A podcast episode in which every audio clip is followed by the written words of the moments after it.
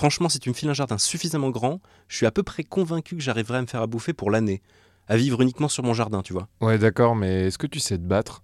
Parce que euh, ce que j'ai retenu toute cette affaire, en fait, c'est qu'apparemment, non seulement faut être un bon jardinier, mais en plus, euh, faut être ceinture noire de karaté pour euh, protéger ses légumes. Ouais, J'avoue, les sports de combat, c'est pas trop mon truc. Je me ferais taxer mes patates direct. Ouais, je pense qu'il va falloir t'y mettre parce que j'ai l'impression que si demain c'est la fin du monde, tu vas te faire buter en fait.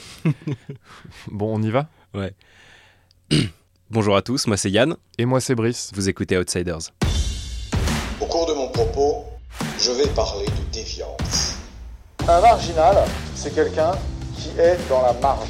Oh, t'es hippie T'es hippie Je crois que les hommes sont merveilleux. Il faut peut-être qu'on leur dise. 1, 2, 3, exclusion sociale La société a pas voulu de nous Qu'elle se rassure, on ne veut pas d'elle On met la radio? Bonjour tout le monde, merci de nous avoir rejoints pour le troisième épisode d'Outsiders. On est un podcast qui parle de marginaux et de marginalité. Les deux premiers épisodes parlaient de la vie à la rue et de prison. Notre idée c'était de commencer la série par des gens qui vivent la marginalité et qui subissent cette marginalité. Ouais, et là, troisième épisode, on va commencer à entrer dans une zone un peu plus complexe, on va commencer à s'intéresser aux marginalités choisies. C'est vrai qu'après tout, les marginaux, c'est pas uniquement des gens qui se font exclure de la société. Parfois, c'est l'inverse. Ce sont des gens qui décident qu'ils font sécession, qu'ils veulent vivre autrement que la majorité. Et c'est là que c'est marrant, parce que quelqu'un qui dit à la société allez vous faire foutre avec vos normes, vos règles, vos façons de voir le monde, ça casse le consensus. Ça oblige à se dire ah. Donc là, on a quelqu'un qui a décidé de pas rentrer dans les cases habituelles. Pourquoi il fait ça? Elles étaient pas bien les cases? Bon, d'accord, mais bon, accouche. De quoi tu veux parler exactement? Parce qu'à la base, c'est vraiment toi qui as voulu faire cet épisode. Donc, vas-y, explique-moi. Ouais, pardon. En fait, ce dont je veux parler, c'est d'un truc que je ressens depuis que j'ai 18-19 ans, je dirais, une espèce de besoin un peu primitif d'indépendance, de faire les choses par moi-même.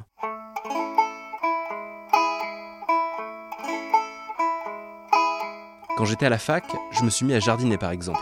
J'ai appris à faire du pain, j'ai appris à distiller de l'alcool, je me suis mis à bricoler, et j'avais régulièrement ce truc vraiment étrange, cette espèce de rêve ou d'urgence, je sais pas, à me dire que j'aimerais construire moi-même ma maison un jour. T'aurais débarqué dans un cours de droit constit quand j'étais à Paris 8, tu m'aurais peut-être trouvé en train de rêvasser, à dessiner les plans d'une maison, à essayer de placer le poêle à bois au meilleur endroit, à réfléchir au nombre de pommiers que je mettrais dans mon jardin. Et d'où ça sort ce genre de rêverie? Tu vivais dans une chambre de bonne de 10 mètres carrés, t'avais besoin d'espace? Ouais, clairement. Je viens de la campagne, du fin fond de la Seine-et-Marne, entre les champs, la rivière, les bois, et en arrivant à Paris, il y a beaucoup de choses qui m'ont manqué. Mais c'est pas juste ça. Je me suis mis à ressentir une espèce de, de peur, un truc bizarre où je me disais qu'il y avait quelque chose dans le monde qui pourrait partir en vrille assez brutalement. Une espèce de menace un peu diffuse, un, un présage d'effondrement. Je sais, je sais pas si tu vois ce que je veux dire. Si, si, je vois très bien. Tous les médias n'ont plus que ce mot à la bouche en ce moment, l'effondrement. Moi, je sais pas trop quoi en penser encore, mais c'est pas grave, continue. Ouais, et donc tu vois, avec cette perspective que quelque chose pourrait se briser, bah, l'idée de se dire que je savais jardiner, cuisiner, bricoler, tout ça c'était vachement réconfortant. Comme si t'avais les compétences pour survivre à la fin du monde. La fin du monde? C'est caricatural, mais il y a de ça. Un truc un peu babacool aussi, du genre. euh, Faire son jardin soi-même. Voilà, pour sauver la planète, il faut revenir aux vraies valeurs. On arrête cette société de pétrole et on va élever des chèvres dans le Larzac. Vivre en communauté. En fait, ce que tu me décris, c'est un trip survivaliste. Vivre en autonomie. Survivaliste ou collapsologue d'ailleurs, c'est le nouveau mot un peu plus sérieux qu'on entend beaucoup en ce moment. Vivre en communauté. communauté. Mais j'ai pas trop envie de m'attarder sur les termes. Je crois que c'est pas ça qui est important. C'est drôle que tu te retrouves dans un truc pareil, parce que moi, ces gens me font grave flipper, si je puis me permettre. Tu parles de ça comme juste un truc de hippie sympathique en mode euh, faut sauver la planète et aller élever des chèvres. Mais moi, en fait, ça m'évoque quelque chose de beaucoup plus grave. Quand le barbecue euh, faire à la maison, c'est ma femme qui le fait. Et je suis désolé de t'avoir fait subir ça, mais franchement, j'étais obligé. Bonjour. Bonjour. Euh, J'ai mon badge presse. Tout va bien, vous pouvez y aller. Merci. J'étais obligé de t'amener au salon du survivalisme. Bon, mais non, non, mais on se retrouve dans une heure. On se retrouve dans une heure. Allez, ciao. Parce que faut quand même savoir de quoi on parle.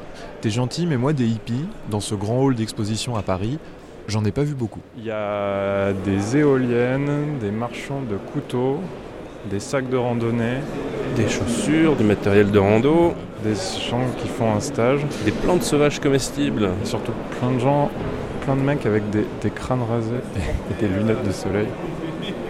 Et des tenues militaires. Quelqu'un qui est en train de faire un feu avec une pierre à feu. Il y a quasiment que des mecs, ça fait un peu peur. Ah non mais c'est sûr, t'as bien fait de me traîner là-bas. Putain ce choc Juste traîner dans les allées et regarder les stands, c'était oppressant. Euh, alors, là, Avanova, des couteaux. Des couteaux? Paolo Simoes, des couteaux. Alexandre Musso, des couteaux. Encore des couteaux? Des couteaux de France, au fil de la lame. C'est chaud Acier et cuir. On est sur une grosse thématique couteau ici. Toujours des couteaux Des montres, des couteaux, Oh bordel des lampes et des couteaux. Et pourquoi pas des haches pendant qu'on y est? Des haches et des gens qui aiguisent des haches. Ça fait quand même un peu flipper tous ces couteaux C'était vraiment bizarre. Franchement, les gens qui venaient à ce salon, ils se préparaient pas tant à la fin du monde La, la dangerosité est véritablement manifeste. qu'à une guerre civile. Euh, Baladez-vous simplement sur les Champs-Élysées à 1h du matin, vous verrez ce qui se passe, ou dans certains quartiers. Donc, euh, et, mais peut-être que vous ne le faites pas, et c'est pour ça que ça ne vous arrive pas. Voilà. Je ne vais pas dire qu'il faut s'y préparer, mais je veux dire, rester, euh, ne pas, ne pas être attentif, c'est un petit peu dommage. Tout peut arriver, on a vu des, des attaques au gaz, des attaques euh, au sarin, à tout ce que vous voulez. On pourrait parfaitement se retrouver dans une situation euh, d'urgence absolue en matière de, euh, euh, d'eau ou quoi que ce soit. Pourquoi pas en milieu urbain? On l'a vu en électricité, on l'a vu, bref, de, manque de ces choses-là. Là, c'est un peu la catastrophe. Là, le monde animal reprend son- ses droits. Les gens deviennent juste dingues. Avoir quelques packs d'eau à la maison, c'est pas gênant. Avoir un peu de survie, tenir 2-3 jours, c'est pas gênant.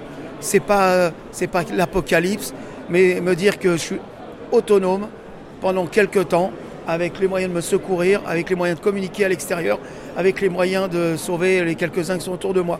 Voilà, pour moi, l'apocalypse, elle est encore un peu, un peu lointaine. C'était complètement en mode paramilitaire. Bah, t'as vu le stand de simulation de flingue. Alors là, il y a Shooting Booth. De loin, ça ressemblait à un jeu vidéo, un stand d'une borne d'arcade, tu vois. Il y avait un écran, mais à la place de la manette, bah, on te file un, un pistolet à air comprimé. Euh, vous avez une paire de lunettes, c'est bon, tout le monde a les lunettes Ok. Donc le principe il est simple, vous prenez une réplique, celle que vous, vous avez déjà tiré Jamais. Jamais, ok.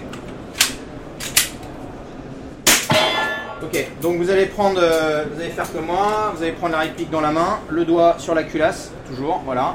On met jamais le doigt sur la détente tant qu'on n'a pas visé, ok Parfait, là vous avez 10 coups à tirer, Faut pas recharger non Non, non, ça se recharge tout seul.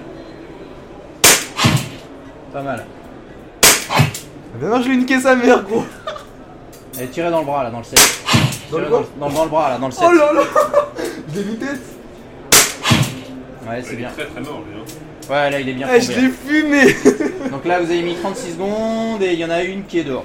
Qu'on voit euh, au-dessus de la tête. C'est de la- correct, non? Ça va? Ouais, c'est vachement bien, bien sûr. Eh, Ça, ça se passera en vrai, il serait, il serait tombé depuis longtemps. Voilà, voilà. Merci monsieur Pas de rien. T'es énervé Oh Mais c'est un jeu Ouais, en fait, c'est un outil de, c'est un outil d'entraînement, effectivement. Euh, là, ça, c'est, c'est fait de façon ludique, mais derrière, en fait, on peut mettre d'autres choses comme des vidéos, des choses comme ça, et c'est utilisé par les forces de l'ordre pour, euh, pour faire de l'entraînement. Vous, vous, vous vendez le dispositif Vous vendez Ouais, quoi on, vend, on, vend, on vend ça, on vend ça, on vend les billes, on vend tout. Voilà, donc c'est Cybergun et euh, c'était Cybergun qui a une filiale qui s'appelle Spartan Military, d'où le, le nom là. Et en fait, Spartan vend aux forces de l'ordre et Cybergun vend au grand public. Le grand public, il vient chercher quoi quand il, quand il vient chez vous, qu'il achète votre dispositif? En fait, euh, du ludique. Du ludique. Là, il, quand il fait de la réplique comme ça, quand il achète de la réplique, c'est pour les parties d'airsoft. Donc là, il se tire dessus, euh, il se tire dessus. Euh, après, un autre dispositif, ça peut être, je mets ça euh, dans un bar, j'installe ça dans un bar, et puis ou dans une salle de jeu, et euh, voilà, et je fais du tir avec. Là, c'est le- complètement l'aspect ludique. Merci beaucoup. Vous l'essayez Je vais euh, enregistrer les gens qui, D'accord, qui et- essayent, ce sera plus marrant. Il y avait la queue à ce stand. Plein de curieux qui avaient envie de tester le truc et qui passaient les uns après les autres. Le tir, c'est. euh, le tir, il y a aussi une, notion de. On se, c'est relaxant le tir, ça peut être relaxant quoi, parce qu'on est très concentré sur ce qu'on fait, on oublie son environnement extérieur, donc c'est aussi un bon moyen de. Voilà. Mais pour ça, faut essayer. On y va, euh, grand jeune homme? Vous prenez n'importe lequel, je vous dirai quel charge. Vous avez déjà tiré? Non, jamais. Non, jamais, ok. Prenez celui-là, Beretta, bon choix. On va mettre le chargeur à l'intérieur, prenez-le. Donc là, vous allez tirer sur Select Target. Voilà, c'est le tir. Ready. Trop. Ouais. Trop. Voilà. J'ai tiré dans la tête de l'otage là. Ah, vous avez tué l'otage. C'est quand même pas bon. Voilà. Ah, je suis chaud. Ouais, donc toi, t'avais des gens qui apprenaient à tirer, et moi, Bon, il faut savoir qu'en France, les gilets pare-balles, c'est en vente libre. J'avais l'inverse. Parfaitement le droit d'en acheter un, d'en porter un, euh, d'en avoir un chez soi. Ah ouais, des, des gilets pare-balles, carrément. Mais un gilet discret, une- un porte-plaque, euh, des choses comme ça sont accessibles au public. Il n'y a pas de souci. Bah oui, parce que tu comprends, dans ce monde aussi dangereux, Il va falloir se battre. il faut bien se protéger un peu.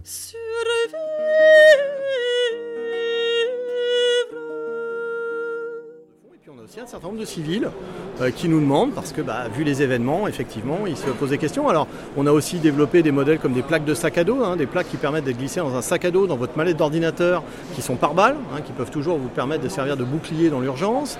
Euh, on a des gilets discrets qu'on peut porter sous un t-shirt sans quasiment que ça se voit.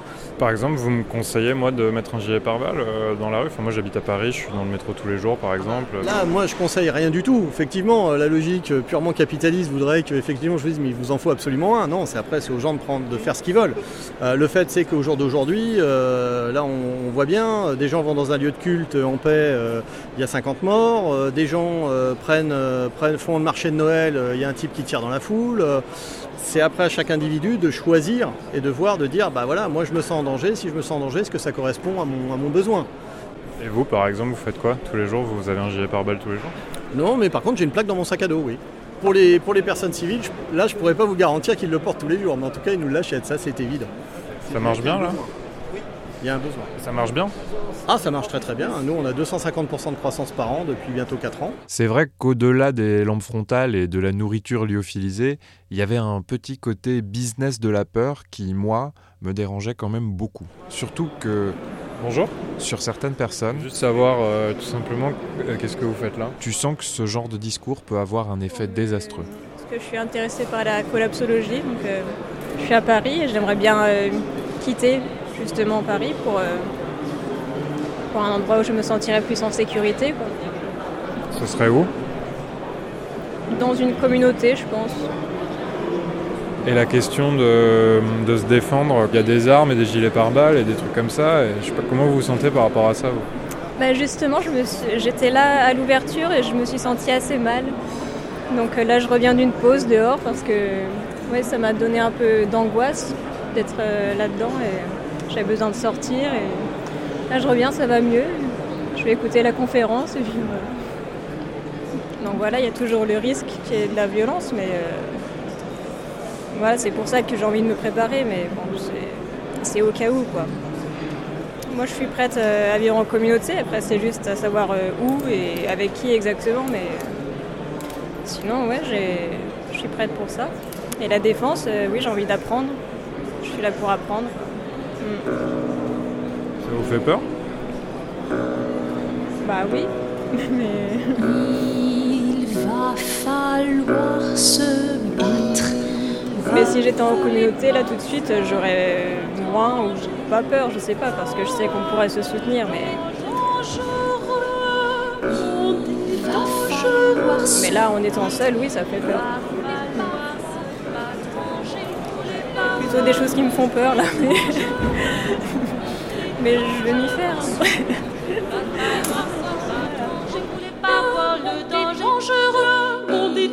pas le il va falloir se battre. Je voulais pas voir le dangereux, mon dé dangereux. Va falloir se battre. Va falloir se battre, je voulais pas voir le dé dangereux, dangereux. Va falloir se battre. Vous ne voulez pas voir le danger, le, le dé dangereux,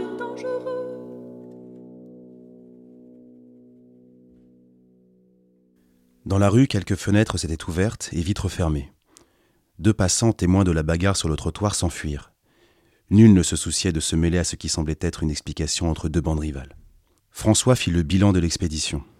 Des quantités de conserves de toutes sortes, de l'argent et des bijoux qu'il dédaigna, sept bicyclettes en bon état, quatre haches et deux douzaines de gros couteaux, cinq morts, trois mourants, un blessé léger et deux prisonniers indemnes. L'humanité nous commande d'achever les mourants plutôt que de les laisser sans soin, dit alors le sculpteur. Mais qu'allons-nous faire des prisonniers et du blessé? Je propose de les garder ici tant que nous n'aurons pas tout déménagé, puis de leur laisser courir leur chance. Si nous les laissons partir, répondit François, ils risquent de retrouver nos traces, de repérer notre camp et d'ameuter contre nous la populace en dénonçant nos provisions. Je sais que ce n'est pas drôle de tuer des gens sans défense, mais nous devons avant tout songer à assurer notre propre sécurité. Il s'arrêta quelques secondes, reprit en regardant l'un après l'autre les trois hommes qui pâlissaient. Nous ne laisserons ici personne de vivant. Je pourrais moi-même faire cette besogne. Je la ferai sans remords, mais dans l'intérêt de tous. Il faut que chacun prenne l'habitude de m'obéir sans discuter, quoi que je lui commande. Test respira un grand coup et tendit la main. Maintenant, il désirait cette hache. Il s'impatientait. François Finon, et doucement, la donna à celui qui paraissait le plus bouleversé. C'était Martin. Le jeune homme devint livide. Il fit un geste pour repousser l'arme, mais devant le regard de François se reprit, empoigna le manche, essuya d'une main la sueur qui perlait au front, et se dirigea vers la pièce où les prisonniers ficelés, les blessés et les morts gisaient sur les matelas. Une gerbe de hurlements s'éleva derrière la cloison. Des chocs sourds coupèrent net un cri, puis un râle. Un autre coup sonna. Une autre voix se tut. La dernière filait une note suraiguë sous la pression de l'épouvante. Un coup de hache la trancha net. Un silence définitif s'établit. La porte s'ouvrit lentement. La silhouette trapue de Martin parut. La hache lui pendait au bout du bras. Il regardait ses compagnons d'un regard fixe, halluciné. François lui dit d'un ton de léger reproche comme à un enfant peu soigneux. Il faut essuyer ta hache, voyons. Son visage reprit à cette besogne son expression normale. Mais son regard restait dur. Il avait perdu tout reste d'enfance. Il s'approcha de François, lui rendit la hache brillante. Après ça, dit-il, je suis prêt à tout. Bon, d'accord. Le salon du survivalisme, c'était malsain. Ouais, carrément. On avait des gens, en majorité des hommes, avec des fantasmes paramilitaires plein la tête. Et si j'étais mauvaise langue, je dirais qu'il y en avait probablement pas mal qui avaient autant peur de la fin du monde que d'une invasion arabe. C'est du délit de sale gueule ce que tu fais là. Il y avait aussi plein de gens complètement paumés qui cherchaient juste des filtres à eau ou un bon sac de rando. Mais je te l'accorde, c'était un mélange des genres un peu bizarre et à certains endroits, ça ressemblait parfois un peu à une réunion de fachos. Voilà, on est d'accord.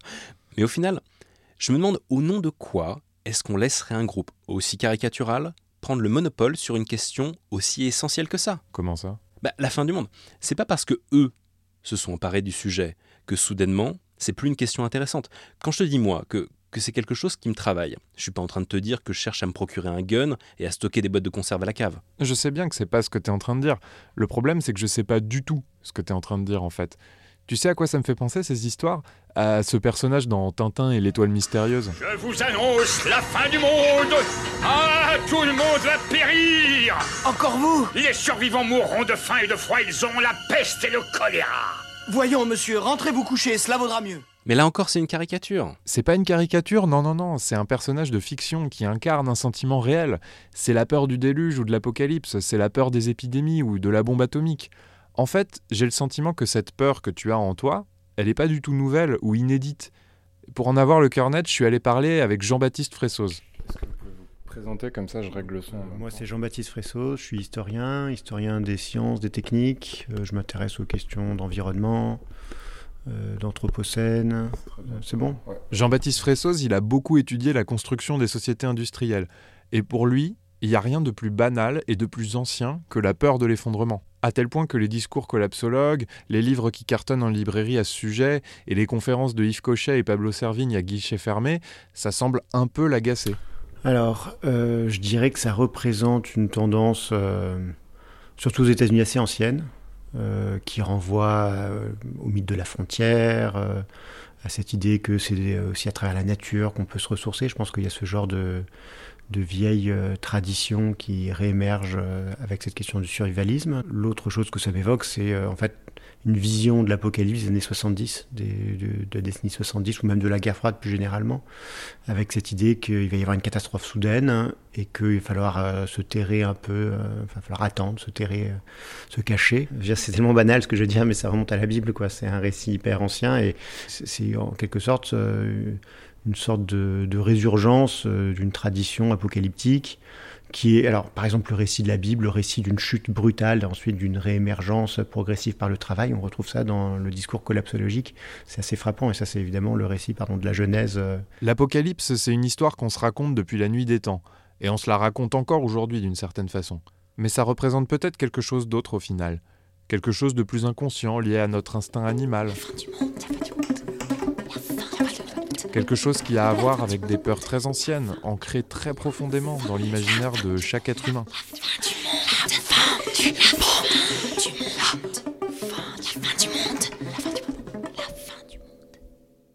Et donc c'est un peu normal qu'on se raconte des histoires de fin du monde depuis des millénaires, parce que ça fait flipper. Mais si c'est un mythe qui fait autant partie de l'humanité, c'est parce qu'il marche aussi dans l'autre sens, et qu'il peut aussi nous attirer ou nous fasciner. Après tout, ça peut être l'inverse. Ça peut être une perspective vachement agréable à la fin du monde. Mais comment ça? Bah, dans un scénario d'apocalypse, la fin du monde, c'est jamais la fin de l'histoire. Après l'effondrement, il y a toujours quelque chose, une reconstruction, un truc. La fin du monde, La fin du monde, du coup, c'est génial. C'est l'utopie ultime, la fin du monde. Tu casses tout, tabula rasa, et tu repars sur des bases saines. Fini ce monde inégal et injuste. Fini ce système qui tue les animaux et détruit la nature. On va tout reconstruire, ensemble.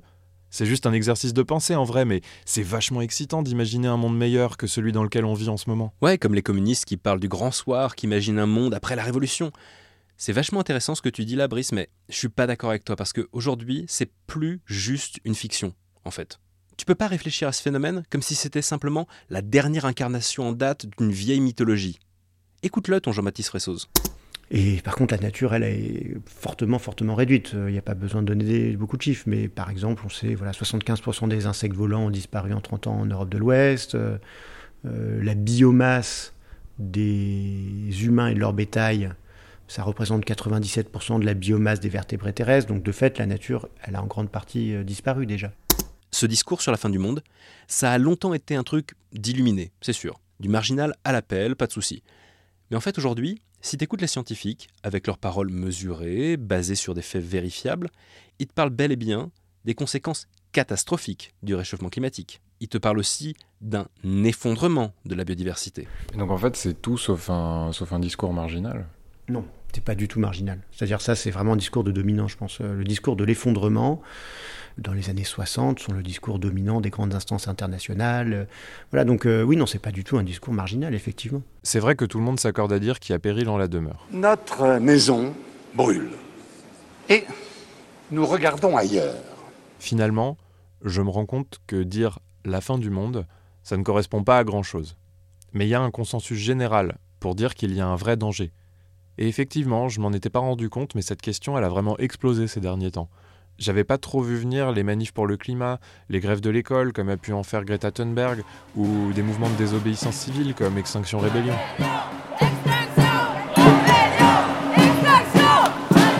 Ah, allé à un, un blocage d'Extinction Rébellion. Bah ouais, si une telle révolution était en cours, euh, fallait bien que j'y aille pour me faire une petite idée. Mais on va pas écouter ça tout de suite. D'abord, on va aller se prendre un café. ok.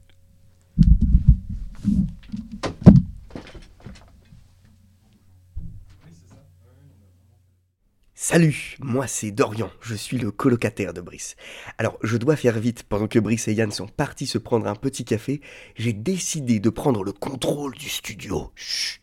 Enfin, du studio, plutôt de la chambre d'amis.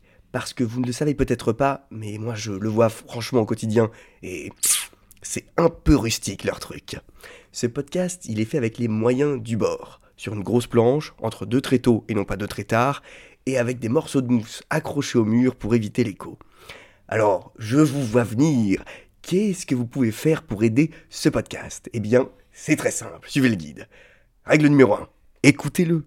Règle numéro 2, abonnez-vous. Règle numéro 3, parlez-en à vos amis et à votre famille. Forcez-les à écouter Outsider s'il le faut. Ceux qui ne savent pas ce que c'est qu'un podcast, expliquez-leur. C'est très simple, téléchargez-leur une application. Expliquez-leur comment s'abonner. Règle numéro 4. Abonnez-vous aux réseaux sociaux et faites passer le mot. Tiens, le voilà. Vous pouvez écouter Outsider sur toutes les applications qui existent.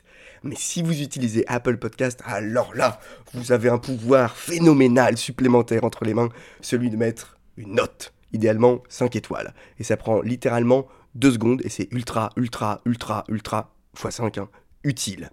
Si vous êtes une entreprise, une start-up et que vous voulez que Outsiders parle de vous, contactez-les par pigeon voyageur, par MSN Messenger. Ou alors, si vous produisez des podcasts et que vous voulez les aider à faire la suite, vous pouvez aussi leur écrire. Et leur adresse, c'est très simple, c'est pod.outsiders.gmail.com. Oh là, les v'là qui reviennent. 20 Dieu, je m'en vais Non, je dois te la refaire parce qu'à mon avis, tu la montreras pas celle-là.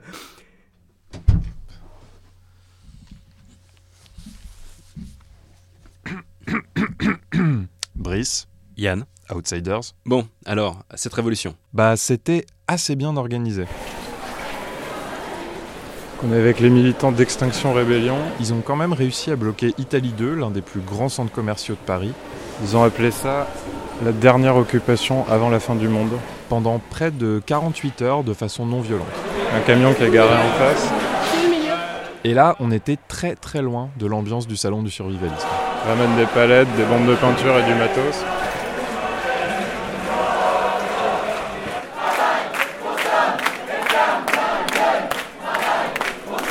Il y avait des militants écologistes, des gilets jaunes, des collectifs contre les violences policières. Ce qui m'a rassuré là-dedans, c'est que tout le monde cherchait à donner une réponse collective à ce dont on parle. Pas un repli sur soi et un isolement anxiogène. Oui, oui, c'est ça, c'est le, la- c'est aujourd'hui, c'est ça la dernière occupation avant la fin du monde. yes. C'est la fin du monde du coup? Euh, C'est la fin du. Bon, non, je sais pas. C'est peut-être la fin de beaucoup de trucs, mais euh, je pense qu'on pourra survivre. C'est juste que c'est justement à nous, en tant qu'humains, de décider comment, quelle société on veut, comment est-ce qu'on peut survivre. Et euh, c'est clair, c'est que l'état de fait actuel du capitalisme, la manière dont il se déploie, je pense qu'on n'y arrivera pas. Peut-être qu'avec d'autres trucs, on y arrivera, mais euh, je pense que c'est bien de proposer des alternatives, quoi. Et à, quel moment euh, croire en la fin du monde ça, ça a rassemblé autant de monde que ça? Moi j'avais pas vu le truc venir perso. Faut leur demander, je pense. Faut leur demander. Moi, je pense que c'est pas la croyance en la fin du monde, c'est la croyance de vouloir faire quelque chose d'autre, en fait, pour éviter la fin du monde. Rébellion, extinction, je pense que c'est l'extinction contre la rébellion. hein. C'est pas. Enfin, la rébellion contre l'extinction, excuse-moi. c'est Switch. C'est pas autre chose. Il y avait aussi beaucoup de jeunes. Vous êtes venu du Havre ce matin? Euh, lui, c'est mon petit frère, il habite à Poitiers, mais euh, je l'ai convaincu de venir avec moi. Il n'a pas fait de difficulté, il était d'accord tout de suite. Et euh, voilà, du coup, il m'a juste suivi. Vous avez quel âge? Euh, moi, j'ai 22 et mon petit frère, il a 18 depuis 3 semaines. Il y avait beaucoup de lycéens. Et voir autant d'adolescents qui veulent faire la révolution pour sauver la planète, ça m'a redonné un peu d'espoir. Bah, on y est déjà depuis un petit moment, je pense. Je pense qu'on est un petit peu en retard, même pour cette dernière occupation avant la fin du monde, mais j'espère que ça fera réagir. ouais. Et la fin du monde ça veut dire quoi? Qu'est-ce qui est en train de se terminer en fait? Bah pour moi en fait la fin du monde c'est les gens qui s'en foutent déjà. C'est cette espèce d'inertie sociale qui fait que plus personne réagit, tout le monde s'enferme dans ces quatre barrières de, de parpaings et prête même plus attention à ce qui se passe devant chez lui. Quoi. Pour moi c'est ça la fin du monde. Et justement cette espèce de grand mouvement où on essaye de se réunir, 1000 personnes, 2000 personnes, pour moi c'est une manière de dire bah regardez on est là tous ensemble et on s'en fout pas et on est ensemble pour un truc euh, qui est important pour tout le monde. De manière générale, je pense pas qu'on puisse faire avancer les choses si on est tout seul dans son coin. Et je pense qu'en effet, le fait de se rassembler, c'est un bon vecteur pour euh, partager, euh, enfin se battre tout simplement en fait. Bloqué, bloqué, bloqué, tout bloqué, tout bloqué. Bloquer les magasins, bloquer le métro,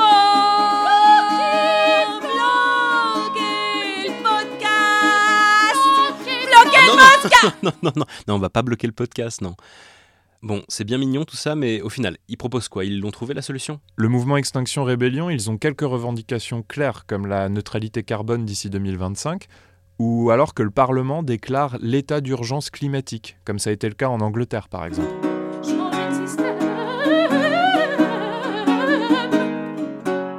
Mais c'est vrai que globalement, on sent qu'on est encore en train de chercher.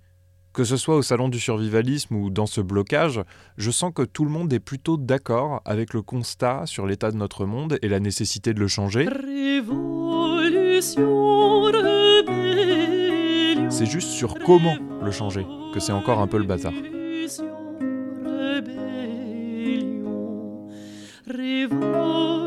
révolution, rébellion, révolution.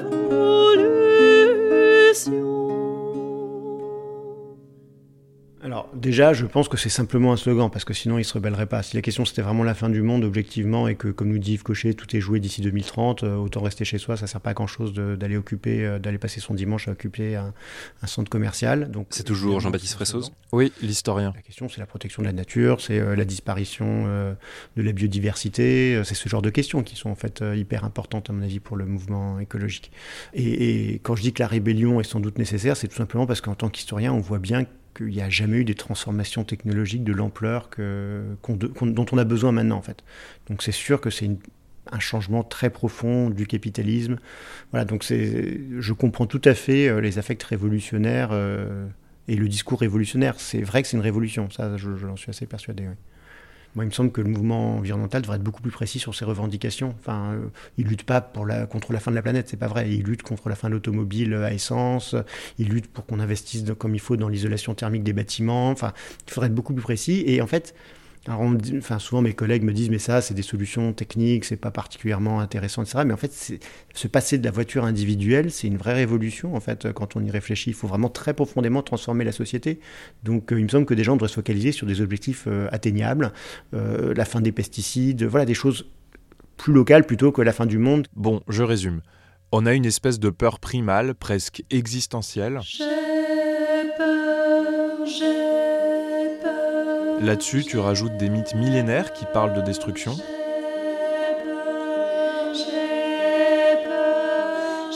On a des gens qui prennent ça au pied de la lettre et qui font flipper. Et finalement, on a une majorité de gens qui paraissent peut-être un peu plus raisonnables, qui commencent à s'approprier cette question comme n'importe quel autre sujet de société, avec des revendications qui avancent, plus ou moins vite.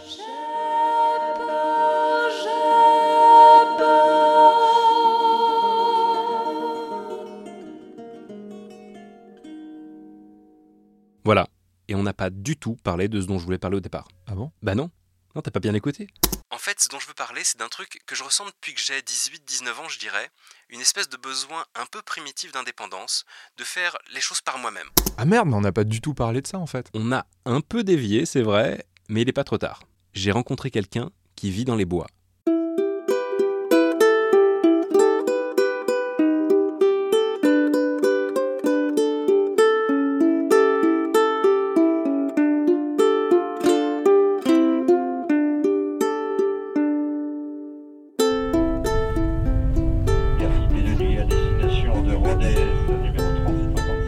Il y a quelques semaines, j'ai fait mon sac, j'ai pris mon micro et je suis monté dans un train de nuit.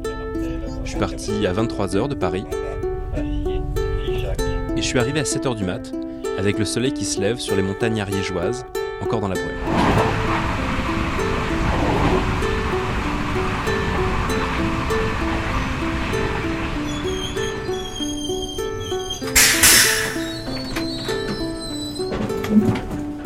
J'ai été accueilli à la gare par Julien.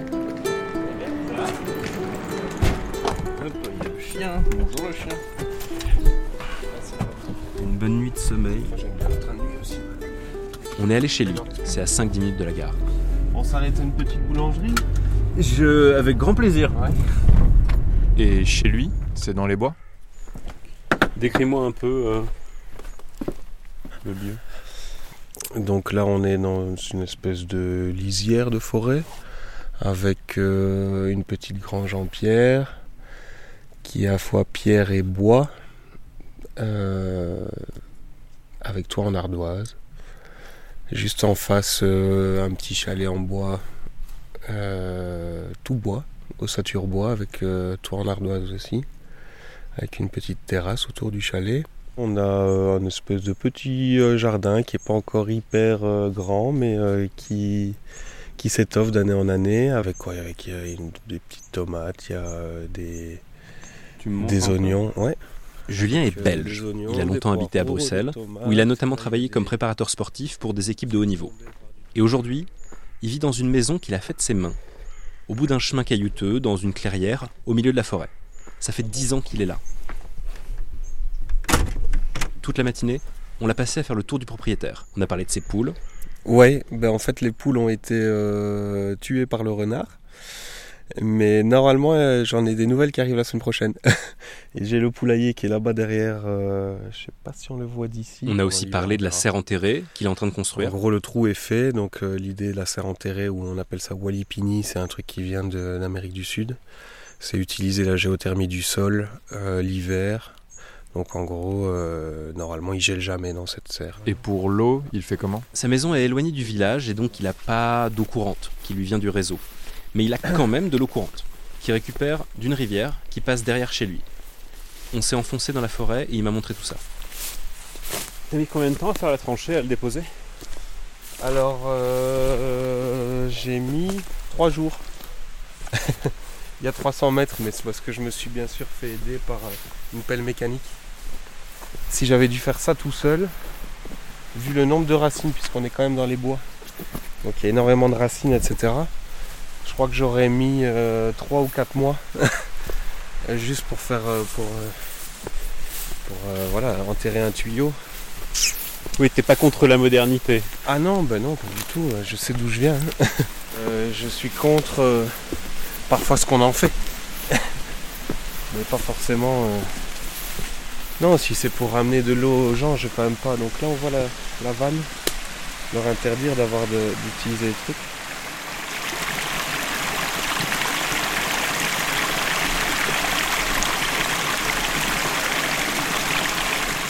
Et pour l'électricité, il a des panneaux solaires, j'imagine Quelques panneaux, mais il a surtout la rivière, toujours elle, qui fait tourner une turbine. Il vit modestement, donc ça suffit. En ce moment, il répare la turbine, donc il a moins d'électricité que d'habitude, mais il s'en sort. Ce que je fais, c'est que tout simplement, j'allume des bougies pour le soir. Et euh, c'est euh, soirée aux chandelles. Un petit peu imposé, mais c'est parfait. C'est c'est très bien. Et puis ça me remet à la réalité aussi des choses que. euh, voilà, il faut, enfin, l'électricité n'arrive pas comme ça. Il faut, il faut pouvoir euh, entretenir tous les systèmes, etc. Et euh, non, ça, un petit peu d'humilité par rapport à ça, c'est pas mal.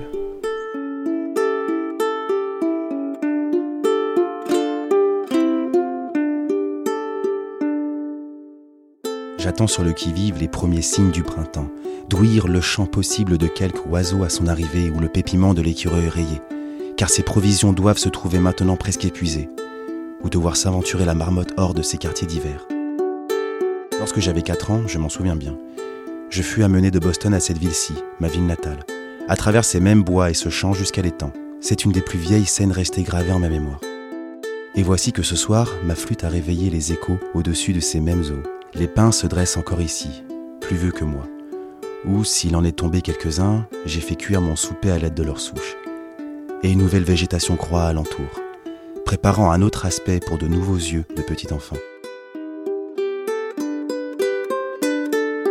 C'est presque la même herbe de la Saint-Jean qui jaillit de la même perpétuelle racine dans cette pâture. Et voici qu'à la longue, ce paysage fabuleux de mes rêves infantiles, j'ai contribué à le revêtir, et que l'un des résultats de ma présence, comme de mon influence, se voit dans ces feuillages de haricots, ces feuilles de maïs, ces sarments de pommes de terre.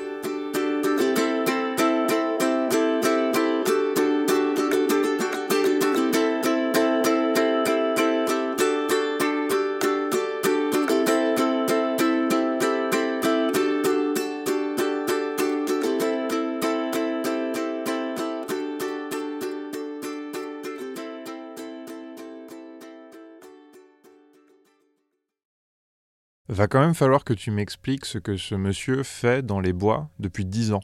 Comment il s'est retrouvé là? Bah, il m'a dit qu'il avait besoin d'être mieux dans sa tête. Qu'est-ce que ça veut dire être un peu mieux dans ma tête? Qu'est-ce qui, qu'est-ce qui posait problème à l'époque pour toi? Ben, euh, notamment le contact social. J'étais donc préparateur physique, c'est-à-dire que je suis euh, amené à rencontrer beaucoup de gens. Et je trouvais en fait que le, que le contact social n'était pas là. Je, trouvais que ma vie socialement était très faible, quoi. Alors que je connais, je rencontrais plein de gens en permanence, mais c'est beaucoup de rencontres éphémères qui sont superficielles. Et, euh, et du coup, ça, ça, ça m'embêtait beaucoup. Je me, je me sentais seul, en fait. Alors que j'étais en pleine ville à Bruxelles euh, pendant une dizaine d'années, euh, Mais voilà, après les études, quand on commence à travailler, je me dis, mais comment c'est possible qu'après 3, 4, 5 ans de travail, je me retrouve aussi seul alors que je rencontre tellement de gens Il y a un truc qui va pas. Et, et du coup, en fait, c'est un peu cette superficialité que j'essayais de, de comprendre et de fuir. Je suis parti pour faire euh, une expérience de vie. Je pouvais revenir peut-être six mois après, j'en savais rien du tout, si ça allait me plaire, etc. Mais il fallait que j'essaye. Et donc, il euh, y en a qui ont compris, il y en a qui m'ont dit, mais c'est sûr, euh, tu reviendras, on se revoit dans, une semaine, dans, allez, dans, un mois, parce que tu vas essayer ça, tu vas revenir, c'est pas possible, t'as l'habitude d'être en ville, t'as l'habitude de voir plein de gens, qu'est-ce que tu vas foutre dans la montagne là-bas? Et, euh, en fait, ben, au final, euh, me voilà dix ans après, euh, et euh, bien plus heureux que, que ce que je n'étais à Bruxelles. Aujourd'hui, il a plus de vie sociale qu'il en avait quand il habitait en ville. Il a constamment des amis qui viennent squatter chez lui. Il joue de la musique avec des gens des alentours. On a passé cinq minutes en ville le matin, en venant de la gare. Sans déconner, il connaissait tout le monde. C'est pas du tout un ermite en fait. Non, non. S'il est venu dans les bois, c'est pas pour se couper du monde, c'est pour devenir plus autonome. Et euh, moi, ça me dérangeait, euh, ça me dérangeait beaucoup. J'avais l'impression de pas être euh, de ne pas être autonome, d'être comme un enfant sans savoir faire les choses, quoi. Alors qu'ici, j'ai vraiment, c'est pour ça que je recherche l'autonomie, c'est je cherche à pouvoir me débrouiller par moi-même sans avoir besoin forcément des autres. Est-ce que tu peux développer un peu ce que tu entends par autonomie? Ben, l'autonomie, c'est euh, c'est oui, se rendre compte euh, de se rendre compte de de quoi on a besoin, de pouvoir euh, déjà de savoir si ce qu'on a besoin c'est vraiment utile ou pas, puisque si on cherche une certaine autonomie, on essaye de mettre de côté les choses qu'on n'a pas besoin ou en tout cas euh, les mettre à plus tard parce qu'il y a d'abord des besoins fondamentaux. Tout le monde a besoin de pouvoir dormir, avoir chaud, euh, boire et manger quoi. En gros, c'est ça les besoins d'un être humain pour pouvoir vivre. Et, euh, et en fait, je remarque que le fait de pouvoir m'apporter par moi-même ces choses-là, ça me rend beaucoup plus heureux, beaucoup plus beaucoup plus réfléchi, beaucoup plus euh, accompli. T'aurais pu rester en ville et avoir ce confort de ne même pas avoir besoin de te prodiguer ces choses-là par toi-même, mais qu'elles arrivent euh, comme ça. L'électricité qui arrive, l'eau qui arrive, le toit qui est déjà là, tout ça, t'aurais pas eu besoin de galérer comme tu le fais ici. Pourquoi est-ce que c'est plus agréable de galérer? Bah déjà c'est valorisant. Et euh, c'est vrai que dans notre société, on a du mal à être valorisé. On se sent vivant en fait quand, quand c'est pas justement apporté comme ça et que tout, est dû euh, juste parce que t'as as, as, allongé la planche à billets. Mais c'est ça dont tu voulais parler en fait, du plaisir qu'on peut avoir à faire les choses soi-même. Bah ouais. La première fois que j'ai fait du jardin, sérieusement, et qu'à la fin de la saison j'ai récolté des brouettes entière de patates, mec. T'imagines même pas à quel point c'est agréable. Dans le même genre, l'année dernière, j'ai refait l'électricité dans mon appart et j'ai fait du carrelage dans ma cuisine. Bah, c'est pareil, t'as cette énorme montée de kiff. Putain, j'ai fait un truc, quoi. On a beaucoup parlé dans cet épisode de cette peur vachement profonde de l'effondrement, de la fin du monde. Bah là, c'est l'exact inverse. L'autonomie, j'ai l'impression que c'est ce qui vient te rappeler que certes, tu peux pas tout maîtriser, mais que tu peux maîtriser certaines choses. Il dit on se sent vivant, et je vois complètement de quoi il parle. J'imagine que c'est comme un, écho du bonheur qu'a dû ressentir la première personne qui a réussi à se faire un feu pour avoir chaud la nuit, ou, de la première personne qui a réussi à faire pousser une petite parcelle de seigle et qui a pu en manger pendant le reste de l'année. Les vies qu'on a aujourd'hui, rien que par rapport à, celles de nos grands-parents, tout est plus simple et c'est super. Mais ça fait de nous des, gens très passifs parfois. Et c'est pour ça qu'il y a quelque chose dans le mode de vie de Julien qui m'attire, je crois.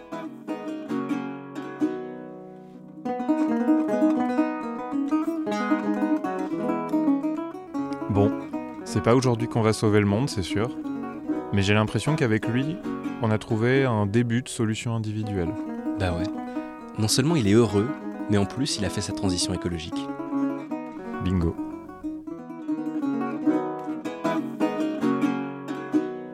L'on a soave mormora lascia i quivientini sull'aria ci riga con te ti lascia il monte che io lascia il fonte movi del piede Verrà beltà e verrà onestade, celesti rai qui mirerai. Viene veloce, scioglie la voce, che al ciel selvati che mai vide si beltà si nobili, ne rai si splendidi, mai si vedrà. Merci beaucoup à tous et à toutes de nous avoir écoutés. C'était le troisième épisode d'Outsiders. Si vous n'avez pas encore écouté les deux premiers, vous savez quoi faire. Vous pouvez nous écouter sur toutes les applications de podcast qui existent. Abonnez-vous à Outsiders, comme ça, vous louperez rien. Et puis par la même occasion, suivez-nous sur Facebook et Twitter et parlez de nous autour de vous, le bouche à oreille, il y a encore rien de mieux. N'hésitez pas à nous écrire pour nous dire ce que vous pensez de tout ce qu'on a fait, à nous faire des remarques ou à nous raconter vos propres histoires de marginalité. On espère pouvoir continuer à les raconter très longtemps. Notre adresse mail c'est pod.outsiders@gmail.com. Merci beaucoup aux organisateurs du Salon du Survivalisme pour cette expérience inoubliable. Merci aussi à Jean-Baptiste Fressoz et aux militants d'Extinction Rébellion. Et enfin merci à Julien pour son accueil ariégeois. Les lectures de cet épisode ont été réalisées par Paul Noyer. Il vous a lu un extrait de Ravage de René Barjavel. Et de Walden ou La vie dans les bois de Henri David Thoreau. Merci aux Cabsper Girls pour la musique originale de cet épisode. Les Cabsper Girls, c'est un petit collectif composé de Alice, soprano, La la la la la la la. De Axel, mezzo. La la la la la la la. et de Alban aux cordes pincées. On vous mettra les liens sur nos pages pour aller écouter ce qu'elles font. Allez les voir si elles passent en concert près de chez vous. Merci enfin à nos tipeurs. Merci à Patricia, À Julien, à Léa, à Dimitri, à Marion, à Daniel, à Iseut, à Marianique, à Camille, à Julie, à Clément, à Alice, à Guillaume, à Pauline à Paul. et à Arnaud. Quant à nous, je suis Brice et j'ai assuré la réalisation de cet épisode. Et moi je suis Yann et j'ai assuré la production. À bientôt pour le prochain épisode. Stella che lucida senza per l'edere, o sol che rapido nell'alto giri si si bello tu. Stella che lucida senza per l'edere, o sol che rapido nell'alto giri si si bello tu. Divagar ora che prato in ora risplende più. O quanti cori provano ardori, o quanti quanti poveri amanti travan desiri, travan sospiri, la notte il dì, quante tra laure voci disperdonsi, de penti miseri che la ferì.